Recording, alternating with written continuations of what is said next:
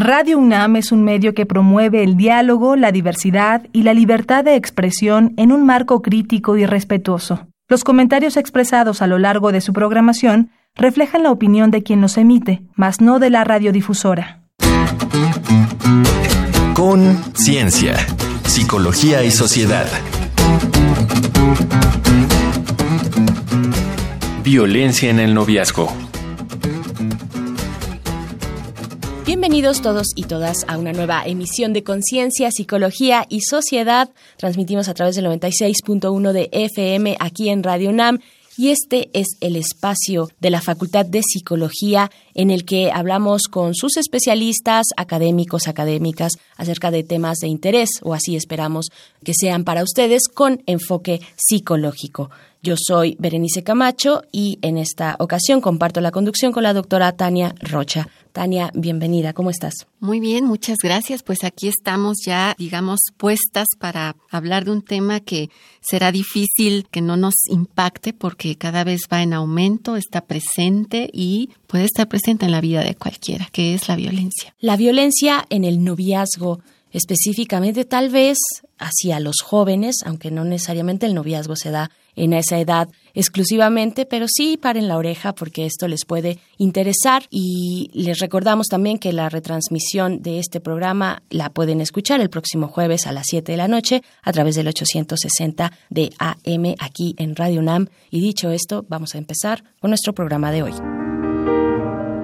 Las relaciones de pareja motivan e inspiran el espíritu humano, catapultan a las personas al goce y al querer descubrir el mundo. Pero ¿qué pasa cuando se pierde el respeto básico y surge la violencia? La violencia en el noviazgo se manifiesta tanto a través de las acciones como de las omisiones, los actos físicos, sexuales o emocionales que buscan dañar a la otra persona. Puede incluir humillaciones, amenazas, destrucción de objetos, privación del uso de redes sociales y cualquier otro acto que daña la integridad de la otra parte, de la otra persona. Empujar, desdeñar de forma irónica o incluso ignorar al otro o a la otra en la relación son también formas de violencia. Los celos están altamente relacionados con la perpetración de violencia severa, pero aún se mantiene la creencia de que celar es un acto de amor. Y lamentablemente en nuestro país, las tasas de violencia en el noviazgo están en aumento. Algunos de los factores que inciden en su presencia pueden ser problemas en el manejo del enojo, la mala comunicación, historias de negligencia o abuso sexual y por supuesto una violencia normalizada en las relaciones interpersonales. En situaciones fatales, las mujeres son quienes presentan mayores tasas de mortandad debido a esta violencia y en particular son las jóvenes quienes reportan situaciones de violencia en el noviazgo, tanto en su experiencia psicológica como física. ¿Qué caracteriza este tipo de violencia y por qué en los y las jóvenes? Qué factores pueden promover la violencia y cuáles pueden coadyuvar a su prevención. Para hablar de este tema nos acompaña la doctora Melisa García Meraz. Ella es investigadora especialista en intervención en psicología social de la salud relaciones interpersonales y violencia en el noviazgo. Bienvenida, doctora Melisa, ¿cómo estás? Muchas gracias, gracias por la invitación. Gracias a ti por estar acá en Conciencia, Psicología y Sociedad. Tania, iniciamos esta conversación. Bueno, pues Melissa, es un gusto tenerte aquí. Como escuchábamos, es lamentable, pero hay que decirlo, la violencia en el noviazgo y sobre todo en población joven parece que está muy presente. Yo sé que tú has estado trabajando en el tema y quisiéramos preguntarte, pues, ¿qué factores son estos que promueven o coadyuvan a que se presente esta violencia en las relaciones de pareja? Tan jóvenes además. Sí, así es. Pues muchas gracias por la invitación, Tania. Siempre es un gusto estar en Radio UNAM bueno, sobre todo hablar de estos temas que ciertamente, como lo dices, son muy apasionantes, pero también porque son una situación de riesgo constante, ¿no? Como bien lo decían y lo hemos escuchado, pues realmente la violencia en general en las relaciones interpersonales, pues es algo que ha crecido en, los, en los últimos años Dicen por ahí los investigadores que quizás no es tanto que haya crecido de manera normal, sino que también nuestra percepción acerca de lo que es la violencia ha aumentado. Afortunadamente lo que tenemos es una mayor visualización de lo que significa la, la violencia, ¿no? Y con ello también una intolerancia, porque hay intolerancias que son buenas, ¿no? Hacia la manifestación de esta conducta de violencia. Mira, hay muchas cosas que influyen en las situaciones para que las personas sean violentas ah, o estén en una relación que se pueda tornar violencia. Por ejemplo, muy bien lo decían, bueno, la situación de los celos. Uno pensaría que pues todo mundo estamos como pensando en esta parte romántica de las relaciones, ¿no? Que el noviazgo por sí mismo, por la juventud y demás, que es una etapa rosa y hermosa de la relación y realmente a veces no es así, ¿no? Está marcada por muchas situaciones, por ejemplo, de celos. Tú dices, bueno, si quiero una persona, pues tengo que demostrarla que la quiero. ¿Y cómo le demuestro que la quiero? O sea, pensemos en estos chicos que están iniciando sus relaciones de pareja y demás. Dicen, ¿cómo le demuestro a alguien que la quiero? Pues le hablo todo el tiempo, ¿no? O la busco todo el tiempo, o quiero saber todo el tiempo dónde está, o imaginen, por ejemplo, esta situación en nuestro país en la que es tan compleja y tan peligrosa, pues que alguien te diga es que quiero saber dónde estás todo el tiempo porque estoy preocupada por ti. Es difícil que alguien esté preocupado por cómo estamos en la Ciudad de México, claro, ¿no? Claro. Pero de eso a que yo tenga que estarte diciendo todo el tiempo a dónde voy, en dónde estoy, en dónde me encuentro, que voy a llegar a mi casa, pues hay una diferencia muy notable, ¿no?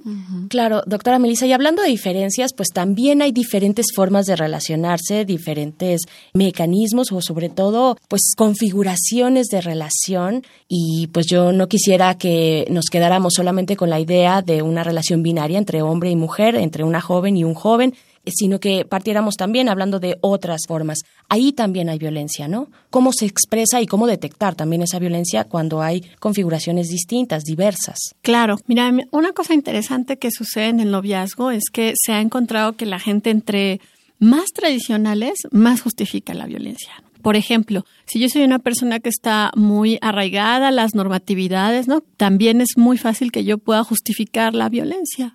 Yo digo, bueno, es que si él le habla todo el tiempo para saber en dónde está, pues es porque se preocupa por ella, ¿no?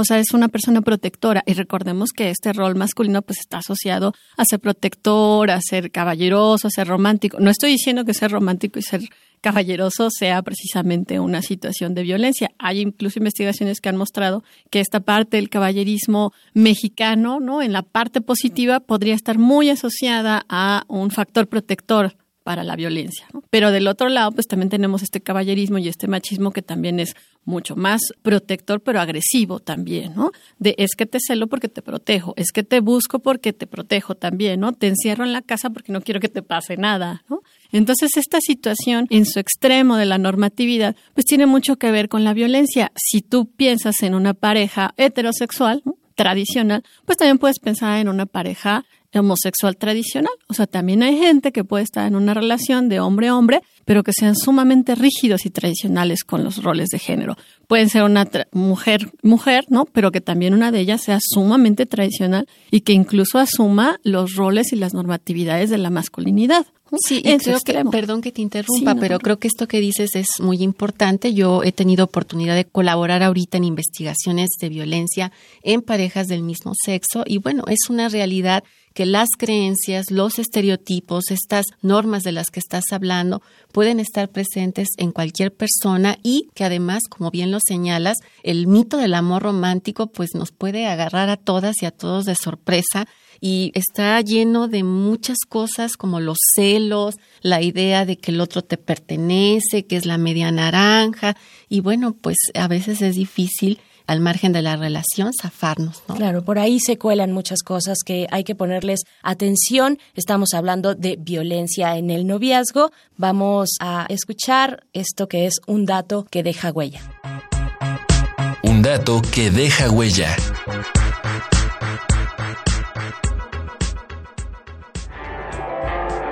Según la encuesta nacional sobre la dinámica de las relaciones en los hogares, realizada por el INEGI en 2016, 66% de las mujeres de 15 años y más han enfrentado al menos un incidente de violencia en su vida por parte de cualquier agresor. Se halló que 44% de las mujeres que tienen o tuvieron una pareja, ya sea por matrimonio, noviazgo o citas, han sido agredidas por su pareja en algún momento de la relación. En una muestra de 81.000 jóvenes estadounidenses de entre 14 y 18 años, al menos 9% de las chicas y 6% de los chicos habían experimentado violencia en el noviazgo. Otra muestra de 13.200 estudiantes de entre 12 a 24 años del estado de Morelos demostró que 28% de los jóvenes había padecido violencia por parte de su pareja. Vinculadas con sufrir la violencia, se encontraron variables como la depresión, el consumo de tabaco y alcohol, bajo rendimiento escolar y antecedentes de relaciones sexuales. Contáctanos al correo con.cienciaunam.gmail.com o en el Facebook arroba unam.psicología.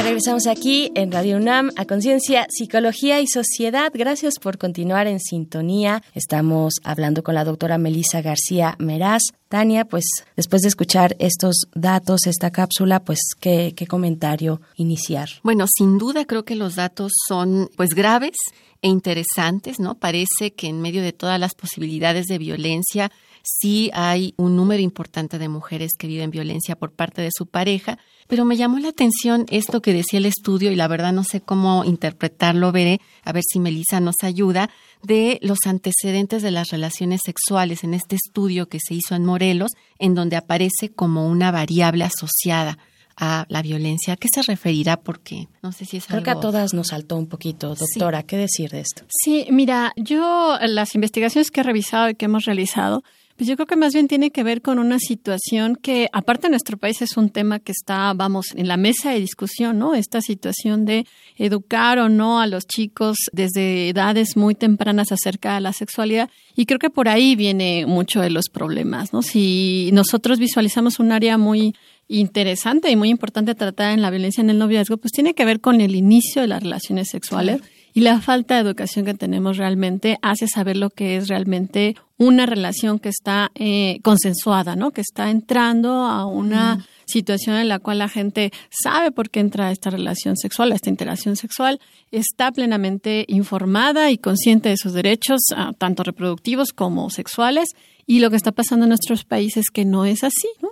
Hay un concepto por ahí que salta mucho que es el de coerción o coacción sexual, ¿no? Que tiene que ver con esta situación en la cual pues muchos chicos y chicas entran a la interacción sexual, pues no por un consentimiento real, ¿no? Sino por presión o porque el otro chico le dice o chica le dice ya es momento de iniciar la interacción sexual, mira que ya estás grande, ¿no? Coacción social, mira que todo el mundo lo está haciendo, mira que eres la única virgen aquí o el único virgen aquí, ¿no? Presión también hacia cerca de pues eres un macho y tienes que tener muchas relaciones sexuales. Entonces yo creo que quizá lo que está pasando en ese estudio es que nos está mostrando que la gente está entrando a interacciones sexuales pues bajo una coacción muy evidente, ¿no? Decían por ahí Pinot, una feminista hace unos años, qué problema que tenemos con la coerción sexual es que realmente en sociedades como las nuestras, pues no sabemos cuándo estamos entrando a un coqueteo, ¿no? Cuando estamos en la seducción, cuando estamos obligando o coaccionando a alguien, cuando estamos violentando a alguien y cuando finalmente es una violación tipificada, ¿no? ¿Y, cómo saberlo?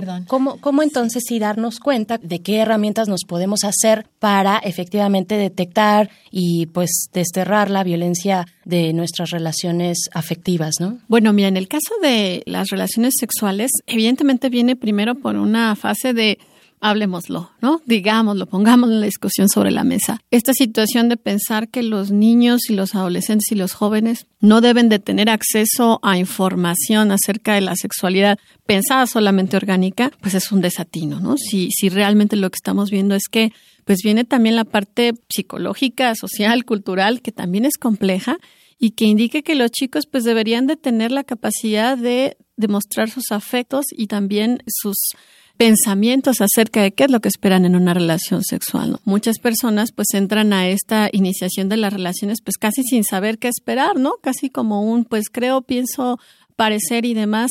Es complicado porque también la tradicionalidad se mueve ahí, ¿no? Imagínate tú, por ejemplo, una chica que dice, bueno, yo tengo 18 años sí quiero iniciar mi vida sexual, pero también quiero acabar de estudiar, también quiero trabajar un tiempo y quizás por ahí de los 25, 26 empiece la idea de casarme. Si está con un chico y le dice al chico, oye, pues realmente esta relación no es tan seria, ¿no? Si vamos a iniciar relaciones sexuales, pero después me quiero ir a estudiar o me quiero trabajar o algo así, pues el otro chico que va a pensar que no es una relación seria, ¿no? O que la chica es fácil en el peor de los casos, ¿no? En el muy malo de los casos. Exacto. Y con esto que estás diciendo, no solo me hace pensar en esta suerte de analfabetismo sexual, sino incluso emocional. Es decir, se me ocurre con lo que dices que no solo nos hace falta información sobre la vida sexual, sino también sobre qué significa vincularnos con un otro o con una otra. Y creo que lo decías muy bien, ¿no? La violencia es un problema que tiene matices culturales, sociales, pero en ese sentido la psicología cómo y qué ha aportado para la prevención de la violencia. Bueno, en psicología yo creo que lo interesante ha sido todos estos estudios que están tratando pues cada vez más de visualizar esta idea de los roles de género, ¿no? Pero mucha de la investigación antes pues tenía que ver con las parejas casadas, ¿no? ¿Qué pasa cuando la gente cierra la puerta del hogar y se violentan y demás? Ahora pues la investigación está saltando hacia esta parte que decíamos típicamente sería como o estereotipadamente la parte bonita de la relación, ¿no? Uno diría, bueno, es que si se están conociendo, si son jóvenes, pues seguramente son felices, ¿no? Si están en la universidad, seguramente son felices, ¿no? Y ahora la gente está diciendo, pues no, los adolescentes están entrando a relaciones violentas, se están infectando de VIH, están teniendo embarazos no deseados, están en la universidad pero están desertando también o incluso se ha encontrado que una buena parte de la gente que reporta violencia en el noviazgo pues son universitarios, ¿no? Entonces, eh, hace rato les decía, bueno, la, puede tratar como fácil o como una relación que no vale la pena porque en el extremo puede ser el asesinato, ¿no? Esta situación en la cual pues también hemos encontrado, se ha encontrado en nuestro país, que de repente la gente entra a relaciones que a lo mejor estaban en algún momento más o menos, ¿no? Se presenta un embarazo no deseado y bueno, hay reportes hasta incluso de hombres que están asesinando mujeres, ¿no? Para, o adolescentes o jóvenes para no entrar en esta situación de la paternidad. Entonces, realmente creo que el problema que tenemos en nuestro país, pues es esta gama amplia de violencia, ¿no? que pasa desapercibida en un punto en el cual podría ser, pues, no me llevo bien con mi pareja y me cela y me controla, no me llevo bien con mi pareja, pero me cela y me golpea y estamos entrando en interacciones sexuales que no estoy muy segura de si quería o no, o seguro de si quería o no, hasta estamos en una situación de violencia extrema hasta feminicidios. y yo creo que algo que hay que dejar muy claro en la mesa es que si bien la violencia puede ser perpetrada por cualquier persona, creo que aquí el señalamiento es que estamos hablando de la pareja, ¿no? O sea, de que se da en el contexto de las relaciones y eso habría que ponerlo como algo a pensar. Y no desestimar todos estos primeros indicios de violencia en nuestras relaciones, porque pues sí, hay que hacer eh, más felices, más cercanas, más humanas nuestros acercamientos afectivos para seguir conversando y también con ustedes a través de nuestras líneas telefónicas 55 36 43 39. Les vamos a dejar algunos testimonios en nuestra siguiente cápsula de Vox Populi. La gente opina.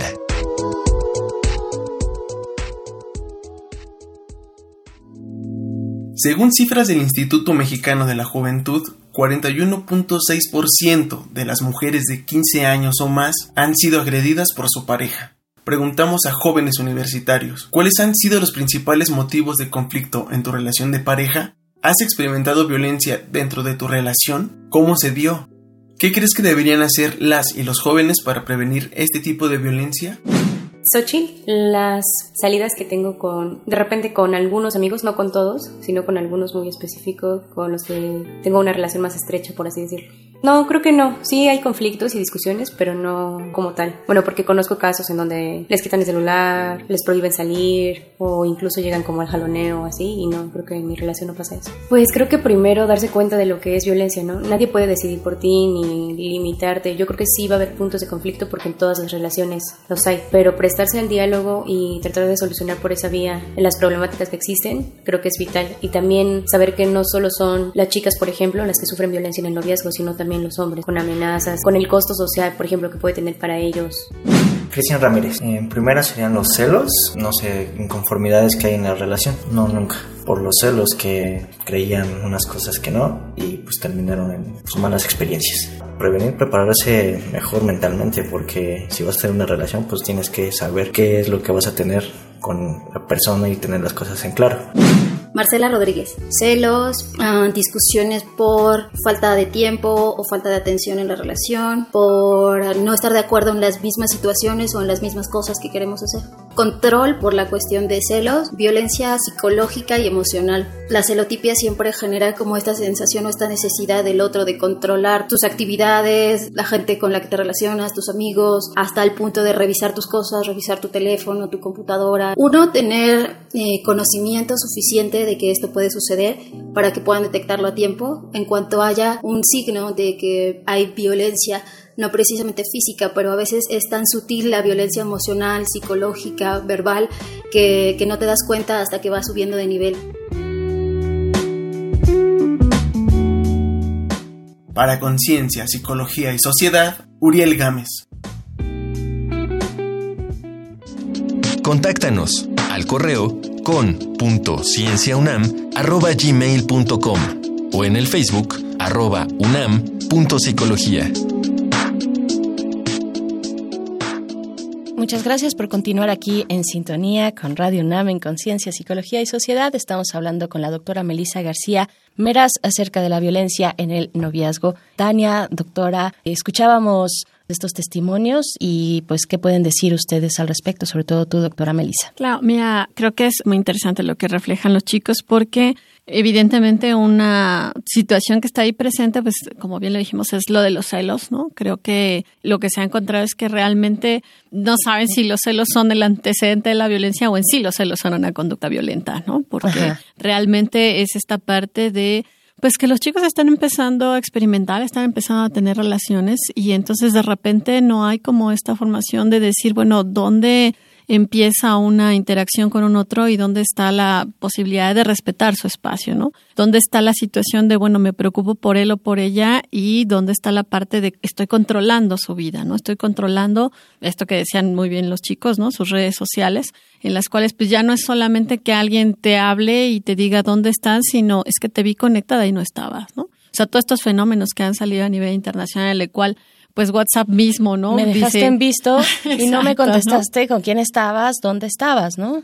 Que modifica, ¿no? Esta situación que ha tenido también Facebook de empezar a ver las situaciones de la privacidad y de cómo se manejan algunas cosas, pues tiene mucho que ver también con las relaciones interpersonales, ¿no? Si de repente te dice alguien, es que yo te escribí y no me contestaste. Bueno, es que a lo mejor en ese momento la persona no tenía ganas de contestar, ¿no? No quiere decir que no te quiera, simplemente no estaba disponible en ese momento, ¿no? Tanto física como emocional porque alguien también puede tener esta situación de decir, pues en este momento no quiero contestar, ¿no? No es que no te quiera, no es que no te ame, no es que esté con otra persona, simplemente estoy en un momento conmigo misma, ¿no? Y eso creo que es algo que nos ha faltado y que nos falta también mucho en la educación, como bien lo decía hace rato Tania, bueno, la educación, el acceso a la información, no solo de lo orgánico, sino también de lo social, también de lo personal, también de aprender a darnos nuestro espacio y que comunicarle al otro que también necesita él darnos nuestro espacio, ¿no? Así como nosotros se los vamos a dar. Los chicos decían muy bien, bueno, no solo son las mujeres las que reciben violencia, son los hombres. También tenemos situaciones en las cuales pues las mujeres pueden celar de alguna manera a los hombres y que lo decía muy bien la última la última intervención, ¿no? A veces no nos damos cuenta porque empieza de una manera muy sutil y empieza siempre con la idea de es que me preocupo por ti. Sí, de hecho yo creo que justo en esta diversificación de la que hablan, pues es mucho más probable que en cualquier relación se vaya filtrando más la posibilidad de esta violencia, porque creo que entonces con estas nuevas tecnologías, no por satanizarlas, sino más bien por cómo les hemos estado dando un uso, las personas, sean chavos, chavas, entre ellas o ellos mismos, pueden generar muchas situaciones de violencia y eso hay que poner atención. Claro. Y pues estamos ya en este último momento, ya hacia las conclusiones, platicando con la doctora Melissa García Meraz. Doctora, ¿dónde podemos acercarnos si es que tenemos frente a nosotros o nuestra relación pues este tipo de señales de violencia, aunque sea muy breve, aunque sea, digamos, sugerida? ¿Hacia dónde podemos dirigirnos? Sí, bueno, mira, yo creo que estos institutos que bien hablaba Tania de mujeres y demás son una excelente opción. En el caso de las universidades, las preparatoria, las escuelas, creo que empieza a haber cada vez un mayor interés, ¿no? De dar información. Creo que también nos falta a nosotros quizás un poco más acercarnos a estos contextos para dar información a los chicos. Eh, existen también muchas asociaciones de grupos feministas que son, uh, se ha visto últimamente que están pues sacando, por ejemplo, ahorita el grupo de las constituyentes CDMX, estamos organizando una escuela feminista de verano y ahí hay mucha información para las chicas sobre todo, ¿no? Pueden acercarse a escuchar más. En el caso de los chicos también hay muchos grupos, ah, tanto de la ciudad como organizaciones no gubernamentales que se están ah, agrupando en grupos de masculinidad, porque también es importante trabajar esta parte de pues las normatividades, los estereotipos que también fuerzan a los hombres a hacer pues estas cosas monstruosas, ¿no? De llevar estos el poder, estereotipos, el ¿no? De exacto, macho, ganar de- más sí, y sí, todo sí, hay eso, una ¿no? presión social para ellos también muy Exacto, importante, ¿no? Entonces también es importante pues darse cuenta que si estás recibiendo esta situación de violencia, y además pues no contestar con violencia, sino saber de- desapegarse de esa situación. ¿no? Creo que el desapego es, es algo muy importante, ¿no? Saber cuándo una relación ya no funciona y es momento de pasar a otra Claro, relación. las mismas chicas en las universidades están tejiendo estas, ya desde hace un rato, están tejiendo estas redes comunitarias, ¿no? Entre ellas y de, apoyo. apoyo. en las universidades, lo hay aquí en la Universidad Nacional Autónoma de México. Eh, Tania, ¿con qué, pues tú tienes alguna recomendación? Sí, bueno, me parece que justo bajo la idea de qué hacer en lo inmediato, pues se puede llamar a Locatel, en donde te informan de los lugares específicos a los que puedes llamar o asistir. Y por supuesto hay una app que les recomendamos que se llama Vive Segura, la pueden bajar en Google o en App Store. Y bueno, pues ayuda también para tratar de cuidarnos entre nosotras. Y Gendes, una asociación pensada para hombres que quieren trabajar con el ejercicio de esta violencia. Sin duda hay mucho por reaprender en que el están- marco de estos estereotipos. No ayuda. El amor así, el amor no debe doler, como dicen las canciones, y mucho menos matar. ¿Y sabes qué recomendación nos falta? La Facultad de Por Psicología. supuesto, del sí, por supuesto. Bueno, pues, desde de luego, atención desde y al cual se pueden acercar Y también vía personas. telefónica. Vía telefónica también tiene un centro de atención. Muy bien, muchas gracias, doctora Melisa García Verás, por esta conversación. Muchas gracias. A ustedes, muchas gracias. Y pues nosotros los dejamos eh, un momento nada más con nuestra sección Reconecta para pues brindarles de algunas recomendaciones desde la cultura y el entretenimiento acerca de nuestro tema de hoy. Dentro de las relaciones de pareja, son las mujeres quienes más reportan agresiones por parte de parejas masculinas. A propósito de esto, queremos recomendarte el libro Deseando no ser violento, las dificultades para dejar de ser hombre, escrito por las doctoras Clara Juárez y Cristina Herrera y editado por la UNAM. Si eres fan de leer textos en línea, Crítica del Pensamiento Amoroso de Mariluz Esteban es para ti. Llegó el momento de hacer las palomitas y ponerse cómodo para disfrutar nuestras recomendaciones cinéfilas. Una noche, Pilar escapa de casa con su hijo. No está dispuesta a aguantar el maltrato de Antonio, su marido, por casi una década. Te doy mis ojos, película de 2003, te emocionará y te hará reflexionar. Por otro lado, Laura y Martín fueron marido y mujer durante cuatro años, pero el matrimonio terminó con ese amor y lo convirtió en peligro. Durmiendo con el enemigo, protagonizada por Julia Roberts, te tendrá en vilo total. Hasta aquí nuestras recomendaciones de la semana. Te dejamos con el tema Así era ella, del colectivo Batallones Femeninos, un grupo de Ciudad Juárez, Ciudad de México y Estados Unidos cuyo mensaje busca unir a las mujeres con el arte. Ojos grandes, oscuros, luminosos, llenos de esperanza, llenos de sueños varios, de estatura media, de gruesos labios, de tez morena, delgada, joven y bella, cabello hasta los hombros. Así es ella, de las mujeres fuertes, alegres, trabajadoras, valientes, que siempre luchan, que no se rinden. Así es ella. A la maquiladora con 17 años de nuevo la rutina se encargó de hacerme daño. Las horas duelen tanto, ¿acaso es necesario? No lo vale el salario, ¿qué es lo que está pasando? Voy de regreso a casa y es como mediodía. Llevo un pantalón azul, sandalias y blusa amarilla. Noto que me miran, mas no me imaginaba que el miedo me atraparía. Cuando sola caminaba sentí que alguien se acercaba y aceleré mi paso cuando jalaron mi mano. Grité lo más que pude, todos se volvieron sordos. Nadie dijo nada, nadie miró nada y violada, torturada me amenazada, mordazada, con lágrimas imploraba que esto terminara. Ayúdame gritaba, pero lejos estaba y ya no regresé a casa, a casa. Estamos aquí en el último momento de Conciencia, Psicología y Sociedad para despedirnos, Tania, después de haber platicado apenas un poquito de este tema tan amplio que es la violencia en el noviazgo. Sí, yo creo que se quedan pues muchas cosas todavía por comentar. Una muy importante que no quiero que se pase es que la línea de ayuda telefónica que ofrece la Facultad de Psicología de la UNAM es el número 50 25 08 55. 50 25 08 55.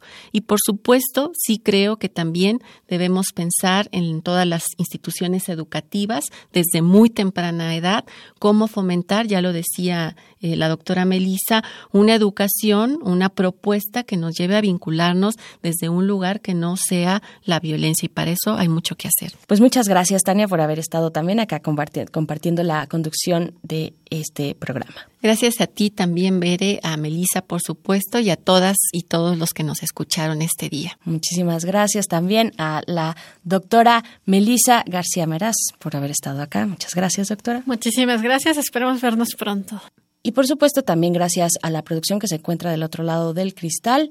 Les recordamos que ustedes pueden escuchar esta y otras emisiones en nuestro sitio que es radiopodcast.unam.mx.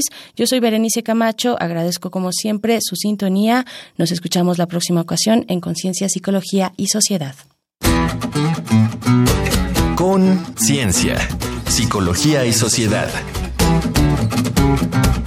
Del otro lado del espejo participaron Marco Lubián, voz en off, Ana Salazar, guionista, Carmen Sumaya, asistente de producción, Augusto García Rubio, vinculación e información. Producción, Frida Saldívar.